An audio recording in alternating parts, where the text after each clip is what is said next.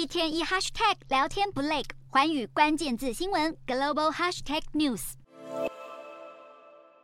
今年夏天，欧洲各地到处都是天灾，法国、希腊、意大利和葡萄牙都因为干旱引发野火肆虐。这个夏天已经是八十多年来最热的夏天，而气象专家认为，欧洲的这个九月恐怕还会继续高温炎热，持续的极端高温也让高山的冰川不停的消融，像瑞士冰川就正在快速融化。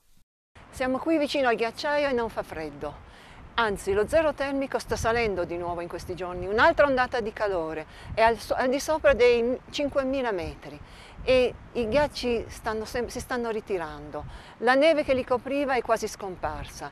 美国科学杂志的一项研究就警告，如果人类在不采取必要措施抑制碳排放和全球暖化，放任全球平均气温再升高四点三度 C 的话，就会有六分之一的物种面临灭绝风险。不同的地区物种生存风险也不同，在均温上升四点三度 C 的恶劣情况下，南美洲的情况会最为危机，物种的递减率可能会高达百分之二十三。澳洲和纽西兰估计也有百分之十四，而北美洲仅有百分之五的物种会随全球暖化灭亡。欧洲则是有百分之六，之所以会这样，主因是在南美洲、澳洲、纽西兰等地，许多物种的栖息地有限，面对各种气候危机，更难迁徙到其他地方，因此灭绝风险最高。澳洲的无尾熊就是受到气候危机影响最大的动物之一，大气中的二氧化碳浓度上升，导致它们的主食尤加利树营养素不足，无尾熊可能因此饿死。而且随着澳洲的旱季变长，更助长了野火灾情，也让无尾熊的数量近年急剧下降。地球北端的北极熊同样也会因为失去栖息地面临灭绝。